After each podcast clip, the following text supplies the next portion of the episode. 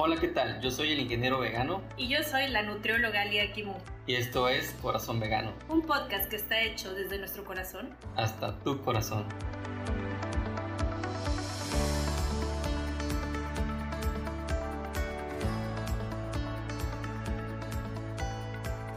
Hola, ¿qué tal? ¿Cómo están? Sean bienvenidas a un episodio más del podcast Corazón Vegano. Yo soy el ingeniero vegano y hoy estoy acompañado de la Nutri Lia Kimu. ¿Cómo estás, Nutri? Hola Inge, hola a todas y a todos los que nos escuchan. Yo muy muy bien, una tardecita lluviosa en la que estamos grabando, Inge.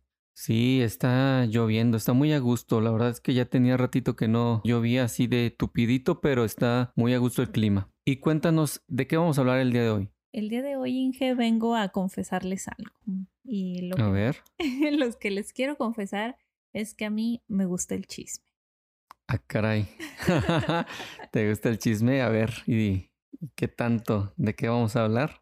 Sí, lo que pasa es que yo soy muy, muy fan de TikTok, de ver los story times. Debo de confesar que ahí a veces eh, el estar chismeando me, me gana y me quedo viendo el story time. Y no sé si les ha pasado a los que tienen TikTok, que luego es parte 1, parte 2, y ahí estás buscando todas las partes para enterarte bien y completo del chisme, ¿no? Y mm, bueno, ¿tú tienes TikTok, Inge, por cierto? Sí tengo TikTok, pero casi no lo uso, pero sí me ha tocado ver algunas de las story time. Recuerdo uno de una chica de una casa embrujada acá en San Luis y sí eran como unas seis partes y estuvo muy bueno. Oye, es cierto, de hecho yo te pasé ese story time. Sí es cierto. Bueno, yo sí tengo TikTok y sí me gusta, por ahí si me quieren hacer favor de seguirme. Estoy igual como Lia Kimu. Pero bueno, el punto es que a mí me gusta el chisme, me gustan los story times y ya antes hemos sacado nuestro primer story time por aquí, que fue cuando les contamos cómo fue que le dijimos a nuestra familia que nosotros decidimos volvernos veganos. Es cierto. Bueno, antes de empezar y decir de qué vamos a hablar, cuéntame qué nos estamos tomando el día de hoy en esta tarde lluviosa. Ah, Estamos disfrutando de una rica kombucha. Sí, una rica kombucha de quepeños. Sí, un saludo a los creadores, creadoras de quepeños. Digo, no nos están patrocinando ni nada, pero sí hay que apoyar a los negocios locales y está muy rico, se los recomendamos altamente. Muy rica kombucha. Y ahora sí, Nutri. Así que hoy les traemos el story time del ingeniero vegano que titulamos Momentos incómodos siendo vegano en la industria. Así es que vamos a estar echando aquí un poquito de chisme con ustedes, contándoles cómo es o lo que ha vivido el ingeniero vegano. Voy a revelar todos mis secretos en la industria. Y esto se me ocurrió porque luego eh, el Inge, pues tenemos buena comunicación y a veces me cuenta lo, lo que pasa y yo digo, ay no, Dios, qué paciencia tienes. Sí, todas las anécdotas que me ha tocado. Digo, tengo cinco años siendo vegano y pues yo soy ingeniero de profesión. O sea, igual sí, tengo un título, fui a la universidad, soy ingeniero mecánico administrador y pues me ha tocado vivir muchas cosas. Y comenzando, me gustaría preguntarte, Inge, a ver, ¿qué es como lo que has vivido? ¿Qué es lo que más te pasa frecuentemente? ¿Como burlas o, o qué es lo que te dicen? Sí, ha sido varias cosas. He estado en dos empresas principalmente y te puedo decir que ha cambiado diferente en donde esté. Por ejemplo, recién llegué a esta empresa y obviamente yo no le dije a nadie que yo era vegano, pero por ahí una persona que sí sabía que yo era vegano le contó a uno de sus compañeros y resulta que esta persona le contó a mis compañeros que yo era vegano pero yo no sabía que eso estaba pasando. Entonces resulta que entre ellos empezaron ahí como que se les hizo raro y empezaron como que a hacer un cierto complot y decían, de repente llegaban y me decían, oye, una carnita asada. Y yo así como que, ah, caray, ¿cómo que una carnita asada? ¿Por qué o qué? Y decían, no, sí, ¿cuándo? ¿Cuándo? Pero era, eran tan insistentes que se me hacía muy raro. Yo decía, espérame, ¿qué onda? No, o sea, en primer lugar, pues me sacaron de onda. Y ahí sentía como que un poquito de sarcasmo. Porque como que te insistían a ti, ¿no? O sea, como que decir, ay, ¿por qué me dicen tan seguido a mí que una carne asada? O sea, ¿lo sentías como que solo te lo decían a ti? Sí, sí, porque, o sea, de hecho nos acabamos de conocer y, y no tenía como que sentido de, oye, una, una reunión o algo, así como que ¿por qué? Y algo tan específico como que ah, hay una carnita asada y con cierta insistencia, no fue un solo día, sino que fueron varios y sí se me hizo muy raro. Esa fue una de las experiencias que dije, oye, está un poco em, engorrosa, y al final, ¿cómo fue que, que lo abordaste? Eh, ¿Les dijiste o cómo te dejaron de que ya en paz? Al final, yo tengo una premisa de que yo normalmente no hablo de veganismo. La verdad es que en donde, donde estoy trabajando me dedico pues a hacer mi trabajo. Casi nunca hago eh, una especie de activismo dentro de mi trabajo. Y bueno, como manejé esta situación es de que les dije, les dije, oigan, la verdad pues sí, yo no como carne, no como productos de origen animal. Lo que normalmente les digo es que trato de manejarlo por el lado de la salud porque es muy difícil, siendo honestos, que la gente te entienda de que lo haces por los animales. Y también les manejo temas del medio ambiente y ya cuando los noto un poquito que ellos me preguntan más, les digo, mira, la verdad sabes que sí lo hago por los animales, ¿no? Pero como en mi caso en particular, fíjense, me tocó lidiar con seis ingenieros, éramos siete en total, con seis ingenieros que nos metieron en una oficinita para un nuevo proyecto y pues nadie conoce nadie de nada, nadie platica nada, alguien le dice a, alguien, oye, él es vegano y que ¿qué es? ¿Qué es vegano? Entonces todo el centro de atención, todo el foco está frente a ti. Entonces sí es un poquito incómodo porque cuando vas a comer se te quedan viendo cuál es tu comida y es también un poquito incómodo porque te empiezan a preguntar por qué lo haces la típica pregunta de que si no extrañas la, carne, eh, que si tiene los nutrientes suficientes. Lo, digo, lo que hemos estado platicando antes, ¿no? De que, de que todo mundo se vuelve un experto en nutrición. Qué incómodo, la verdad es que no, no me lo imagino porque yo siempre he dicho, es que, ¿qué te hace creer como que tienes el derecho de estar cuestionando a una persona, ¿no? O sea, por ejemplo, si yo conozco una persona que igual es cristiano. Yo no voy a estar diciéndole, oye, pero ¿por qué eres cristiano? Oye, pero ¿por qué crees en eso? Oye, pero, o sea, como porque tienes que ir a misa los domingos, o sea, como que yo, ¿por qué me agarraría a cuestionar esas cosas? Y la gente sí, sí te empieza a cuestionar mucho sobre el veganismo. Creo que sí son un tanto intrusivos, pero bueno, es que de esto desgraciadamente sí pasa. Sí, totalmente. Y, en la industria, fíjate que se da más. Sí es cierto, hay muchos más hombres ingenieros y entre nosotros sí se da una especie de carrilla medio pesada. Eso es muy cierto. Entre hombres nos tiramos ahí, este, y, se da el, no es bullying, se llama mobbing, eh, una especie de carrilla que a veces puede traspasar los límites. Entonces, respetar esos límites y hacerte visible también es importante del lado de que tú eres vegano y que también necesitas que el veganismo se empiece a, ver, que se empiece a dar a notar. Eso que dijiste, eh, ¿cuál era la palabra? Es algo así como bullying, pero... Sí, es mobbing. Es como el, vamos a decirlo así como la carrilla, pero al nivel de trabajo, al nivel de empleado, de que alguien te empieza a tirar carrilla por alguna u otra razón. Y eso es muy dado. Entonces, siendo hombres, pues también se da mucho el machismo. El tema de que, oye, tienes que comer carne para que seas macho. Que lo hemos visto en documentales como el de Game of Changers, donde anteriormente, en años pasados, sí tenías que comer carne para que tuvieras fuerza y era un símbolo del machismo. Sí, em, a propósito, yo estaba, estoy preparando un capítulo sobre el libro La política sexual de la carne. Órale. Eh, y precisamente mm, voy a andar un poquito más en este tema sobre cómo está relacionado el machismo con el consumo de carne, sobre cómo vendieron la idea a que era como una persona más, más hombre, más masculino, más si comías carne. Y cómo la idea de que si te ven comiendo una ensalada es como de que, ay, eso es femenino o sea, tú debes de pedir un pedazo de filete. La ensalada es para las mujeres, ¿no? Y entonces como que tú dices, ¿qué relación tiene eso? O sea, como que ni hace sentido. Sin embargo, esa idea sí está muy, muy arraigada. Y en este libro lo explican muy, muy bien. Entonces, más adelante ya les estaré contando sobre esto, que es precisamente una de las cosas que me llaman mucho la atención de lo que sucede en la industria. Porque como el ingeniero lo menciona, son muchos hombres. O sea, de hecho, ¿cuántas compañeras has tenido? O sea, que yo recuerde siempre, siempre solo son hombres. Son muy pocas. Ya hay más uh, años anteriores, pero ahorita son muy poquitas. Bueno, es que depende mucho del sector, ¿no? O sea, como, no sé, yo me imagino, la verdad no sé, no si haya sectores donde quizás haya más mujeres, porque igual ahorita estamos hablando de, en el que tú estás, inclusive no hay en el equipo ninguna mujer, ¿no? No, de hecho en el equipo no hay.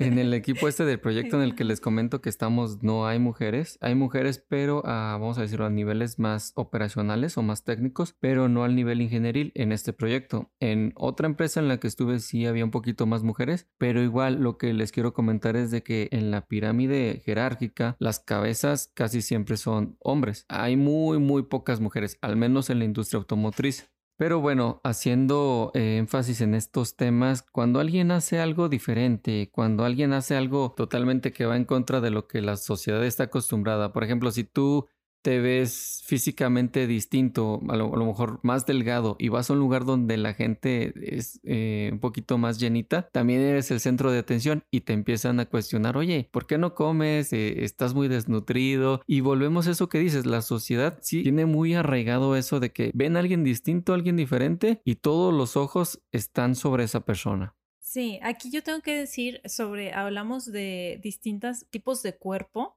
que porque hay muchísimas variedades de cuerpo y todos los cuerpos son válidos, que es algo que yo siempre he dicho. Y yo me, me, centro mucho en mujeres porque, bueno, para empezar yo trabajo con mujeres y en segunda porque pues siempre defiendo mucho que está muy idealizado el estereotipo de belleza que existe en cuanto a las mujeres.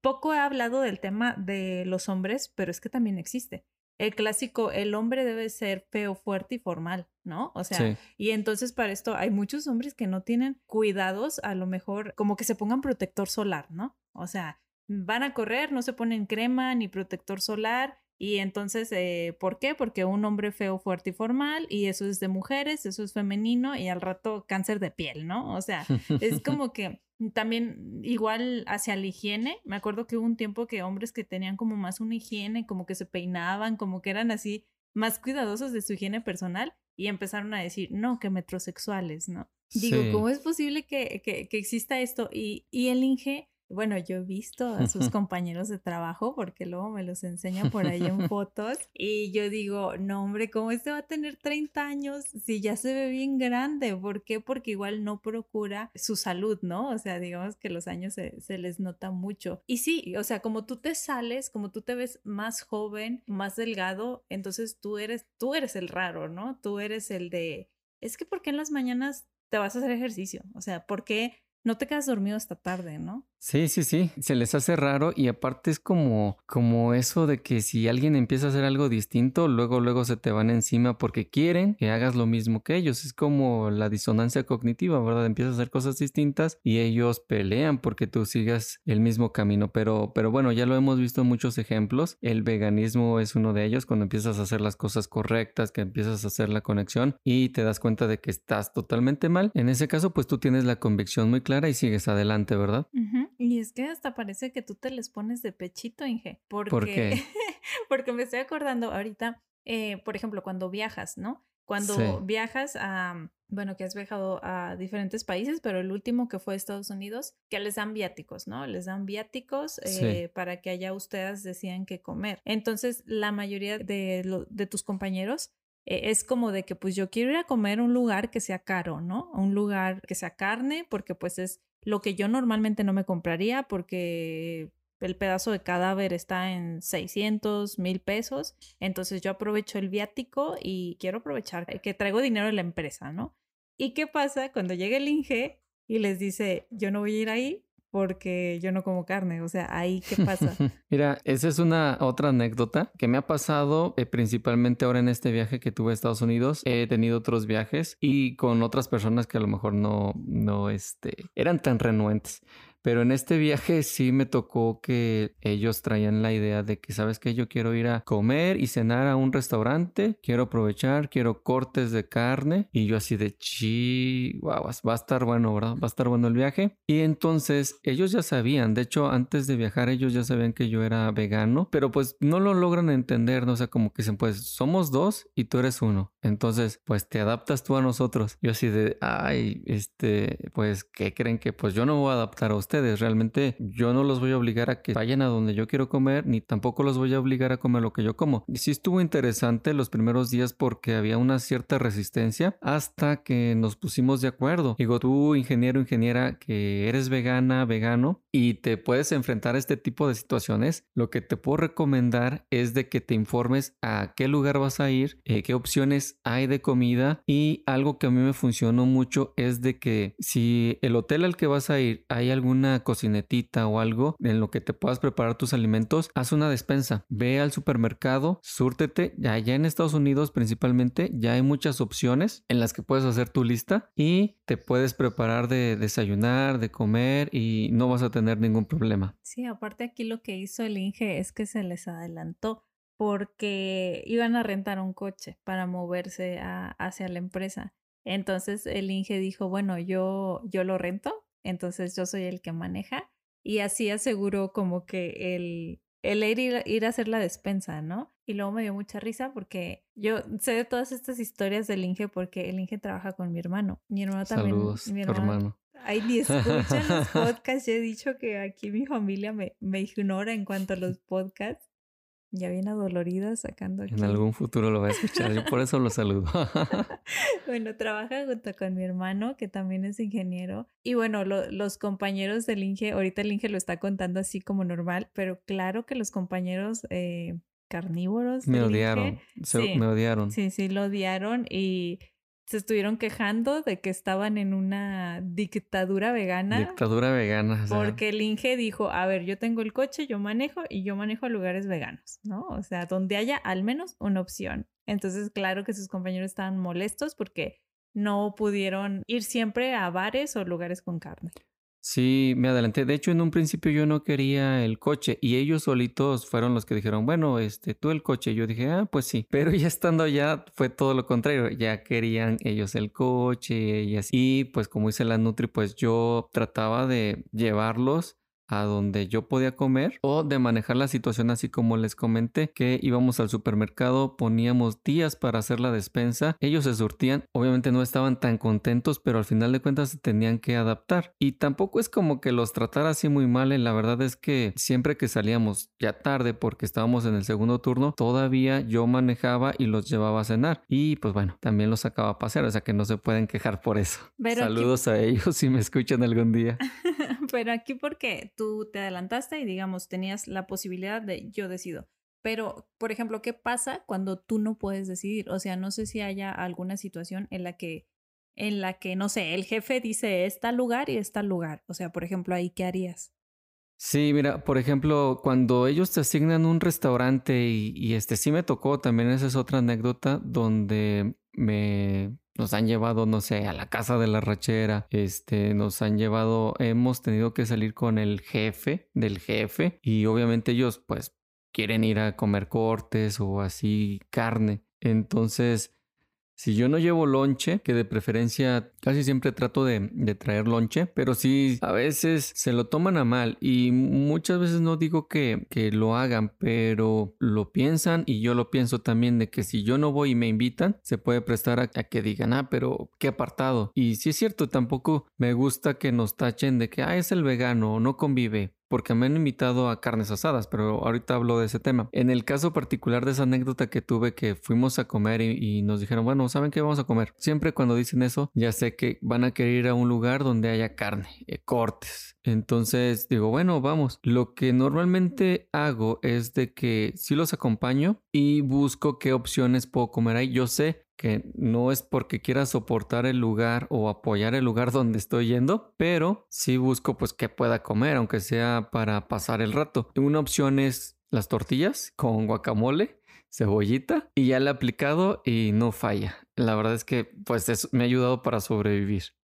Me imagino que es incómodo porque pues es una situación en donde pues el, jefe te dice vamos a tal lado y digamos tú estás como comprometido, sientes cierto compromiso a ir, a quedar bien. Pues aunque no nos guste, así es muchas veces, ¿no? En estas empresas. Y el ir y, y precisamente como tú dices, siempre se eligen como lugares como de cortes. Sí, casi siempre van a aprovechar ir a un lugar costoso, a un lugar donde mm, ah, quizá vaya, no es como que no puedan, sino que cada fin de semana no van a ir ahí, o sea, muy difícilmente van a ir, y más aún si es un lugar que te están recomendando eh, un proveedor, te está diciendo, oye, vayan a, eh, a tal lugar, o donde el mismo proveedor te está invitando para quedar bien obviamente con los jefes, contigo, porque al final de cuentas tú eres su cliente y te están este, invitando. Pero también he tenido otras experiencias donde el mismo cliente eh, una vez me invitó a comer en una reunión que tuvieron y me preguntaron, oye, ¿tienes alguna eh, particularidad para tu comida? Nos preguntaron antes de la reunión, o sea, antes de viajar a, fue a, Michigan y este yo le puse por, por correo, le dije, ¿sabes qué? Yo no como carne. Entonces tuvo a bien tomarlo en cuenta, pero obviamente fue una ensalada y también digo, no fue, no fue la gran cosa, pero al menos pues ya era mi comida, ¿no? Que después de ahí me fui al hotel y en el hotel sí había una hamburguesa, una hamburguesa vegana muy muy buena y un pampita que todavía extraño y no he podido encontrar, que me gustó mucho. Pero así como, como me ha tocado cosas extremas, también me ha tocado cierta apertura. Es que sí es complicado porque, por ejemplo, eh, ¿qué pasa en los comedores? ¿No? Porque hay pues empresas que tienen su comedor y pues bueno, ahí puedes de que comprar la comida y pues no hay una opción vegana, al menos, o en donde estás sí hay como alguna opción. Mira, en donde estoy hay ensaladas. Digo, de eso ya de entrada, no es que los veganos amemos las ensaladas, que esto nos quede claro, pero hay esa opción. Hay lugares donde ni siquiera hay esa opción. Acá en donde estoy, si hay un comedor, también hay, hay días en los que sí te sirven frijoles, arroz, eh, algo de garbanzos y párale de contar. Ya todo lo demás es carne, este, más carne, más carne, que saben, son cadáveres y, y está complicado. Pero sí sé de otras empresas, por ejemplo, aquí en San Luis, la BMW donde sí hay un comedor y tiene su, su menú vegano también. Sí, pues es que depende, dependerá mucho de la empresa, pero como dices, o sea, no sé, son situaciones que, que te ha tocado vivir y que son incómodas, porque en este caso, cuando no llevas lonche, pues simplemente que no te organizas o algo así, pues ya no tienes alguna opción para comer, ¿no?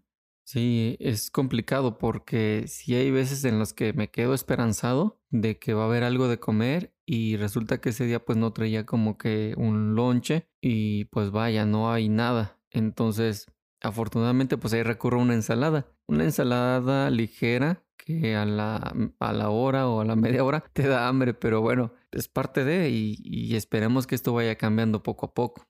Y por ejemplo, cuando estás ahí en el comedor y llevas tu lonche, eh, ¿qué te dicen? Si sientes que como que se te quedan viendo al topper a ver qué llevas o alguna vez te han dicho, ay, eso no se ve rico, no sé.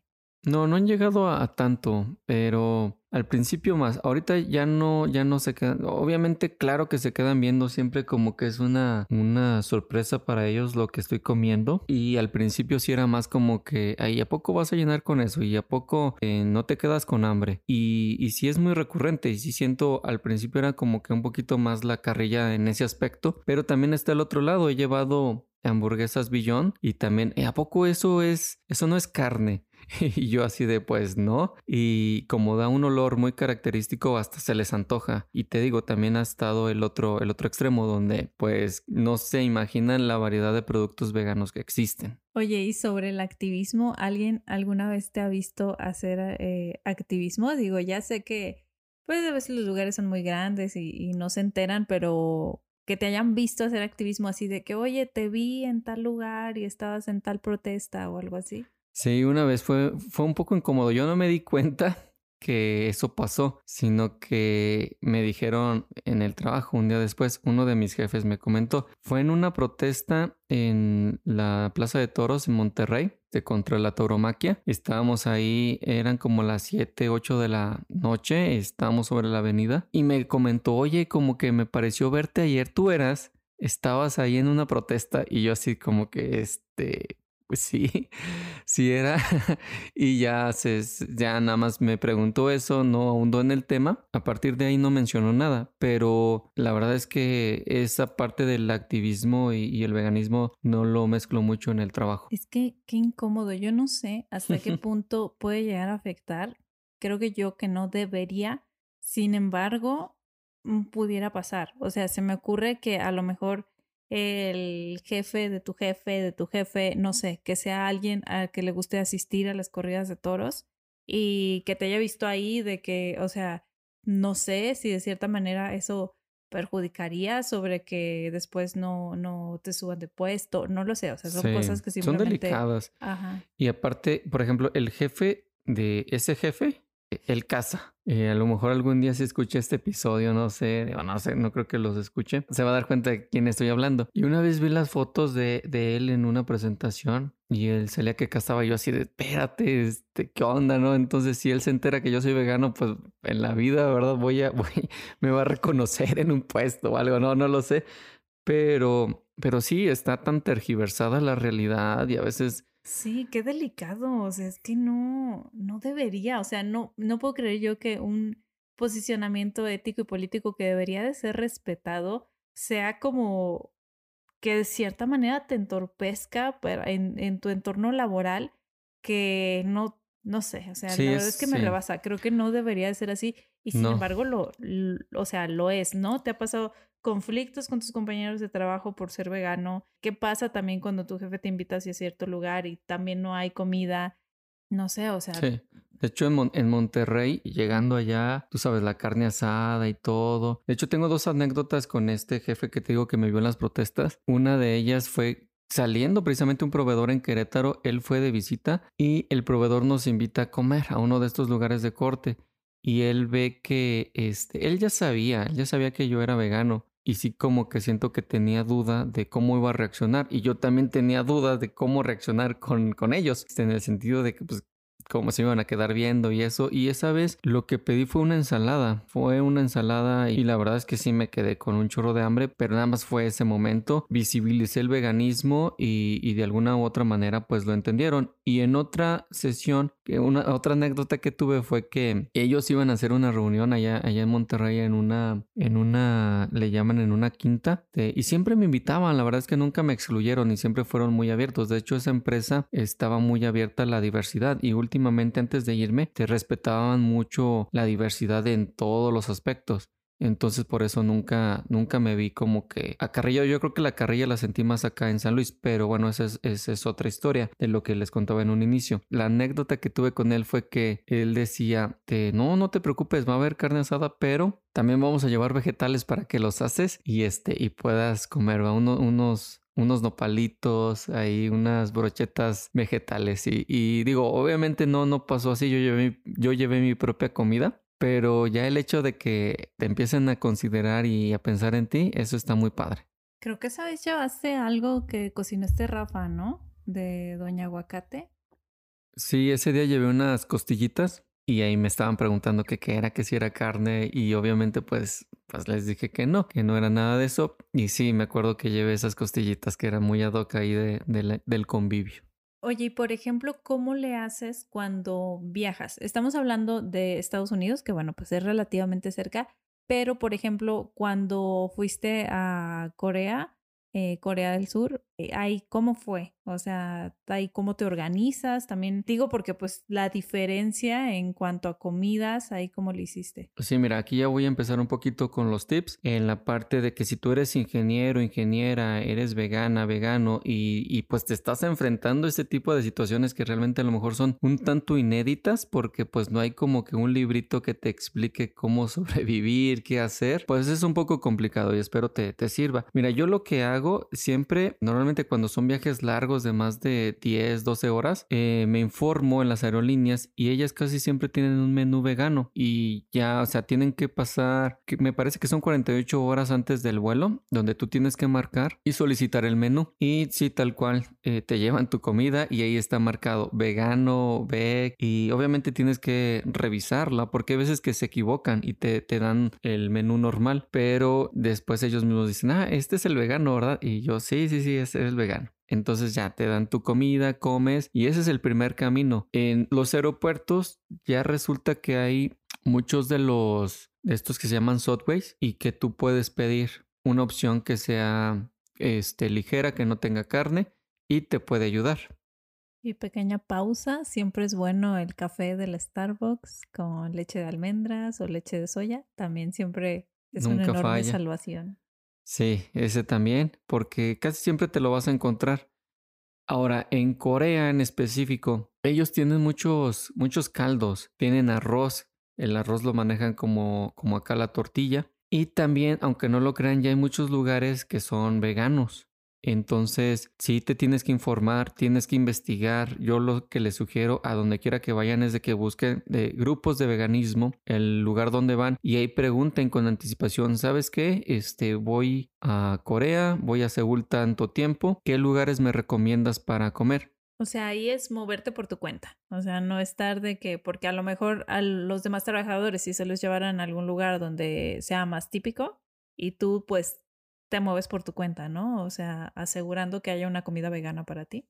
Sí, tienes que hacerlo así. Normalmente los lugares pues no te van a quedar cerca, eso sí es cierto. Pensarías que hacia son más saludables y coman más hierbas o más caldos. Sí los comen, pero ahorita hay que recordar que ellos también están intentando comer un poquito más al estilo occidental. Entonces, pues eso no beneficia mucho a nosotros que somos veganos, porque pues sí están invadiendo los lugares con comida de productos de origen animal. Entonces sí tienes que buscarle, tienes que informarte. Yo creo que, yo creo que es fácil si lo buscas con tiempo y te informas porque si no vas a terminar comiendo papas fritas y también busca mucho el lugar o el hotel donde te vas a hospedar. Yo, por ejemplo, trataba de desayunar muy bien y otra cosa que hacía, bueno, desayunar que un jugo de naranja, siempre había frijoles, jitomate y este algo así como una especie de, de hierbas que eran, ay, no recuerdo el nombre, pero eran este Creo que era kale y... Arúgula y algo así. Entonces, pues bueno, sí comía muy limpio, la verdad eso sí me ayudaba. En la tarde noche me pedía unas papas tipo engajo y ya era lo que comía. Lo que me servía mucho es de que me iba al supermercado, al Lotte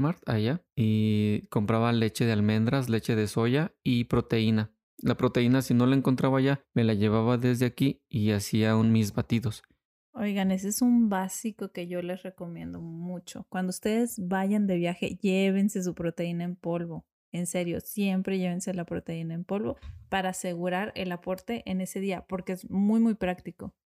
Sí, es bastante práctico y te saca de unos apuros que la verdad es que sí es riesgoso cuando yo no sabía y me iba hacia el aventón, sí me llegué a descompensar porque pues no estaba no estaba adquiriendo los nutrientes, los requerimientos que mi cuerpo ocupaba. Entonces sí llegué a bajar de peso y este, más aún que yo le hacía el ejercicio. Entonces sí era una descompensación. Sí, esa vez adelgazaste mucho. Sí, entonces eso cuando voy a, Corea. En, en Estados Unidos la cosa cambia porque, pues como les comentaba, ya es Ahí sí es un lugar más abierto, hay muchas más opciones. Está el Whole Foods, casi siempre lo vas a encontrar en todas partes en Estados Unidos. Está el Walmart, que, que hay muchos productos. Y también el lugar a donde vas. Si está, hay una cocineta, tú puedes hacer tu propia comida y te va a ayudar mucho. La verdad es que a mí me, me, pasó y además yo soy de los que me gusta, les digo, informarme. Siempre te van a contestar y ando ahí investigando y yendo a los lugares que me recomiendan porque, porque hay que valorar esos lugares que tienen opciones o que son completamente restaurantes veganos.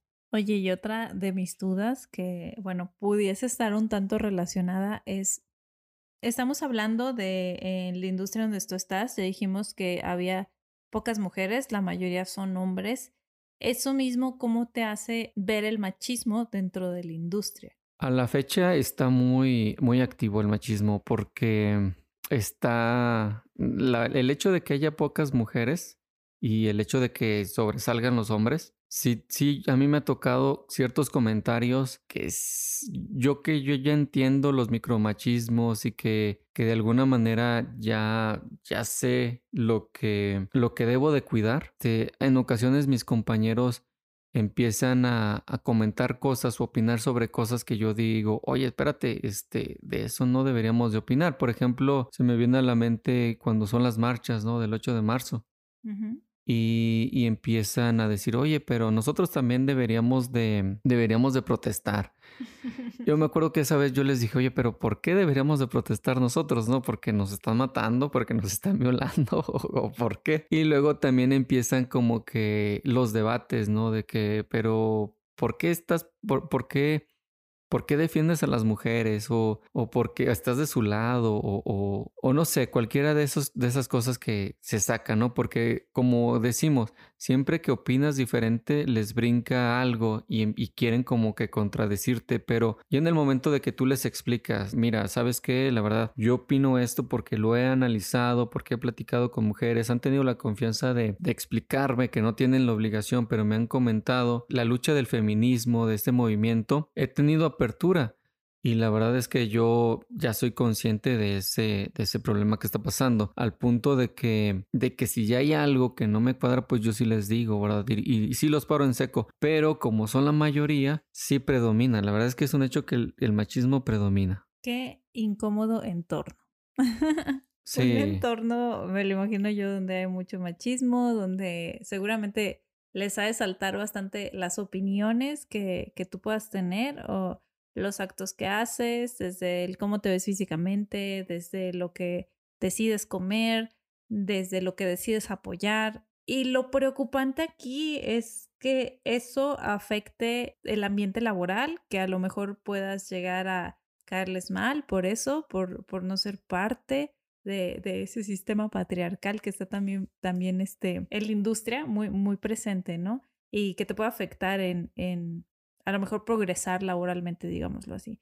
Y pues creo que es algo que definitivamente existe, que a lo mejor no solo en tu trabajo, digo, ahorita les estamos contando esto, pues a manera de, de story time, de lo que has vivido, por si hay algo otras eh, ingenieras, ingenieros que hayan vivido algo similar, digo, creo que sí, creo que todos tenemos diferentes historias. En mi caso, les digo, yo pues realmente a mí no, no, me pasa porque afortunadamente yo trabajo solamente con mujeres y solamente con veganas, vegetarianas, así es que yo me evito estas situaciones, pero pues claro que a veces hablando con pacientes, ellas me cuentan, ¿no? También situaciones similares por, por las que pasan y pues Quizás también este episodio es para decirles, pues no están solas, no están solos. Hay que hacer comunidad para no sentirnos solas ni solos y de repente ser la única persona vegana. Porque a veces yo le pregunto a mis pacientes, oye, ¿y conoces a alguna otra vegana, eh, algún otro vegano? Y a veces me dicen que no. Entonces, siento que es difícil transitar este camino sola y solo porque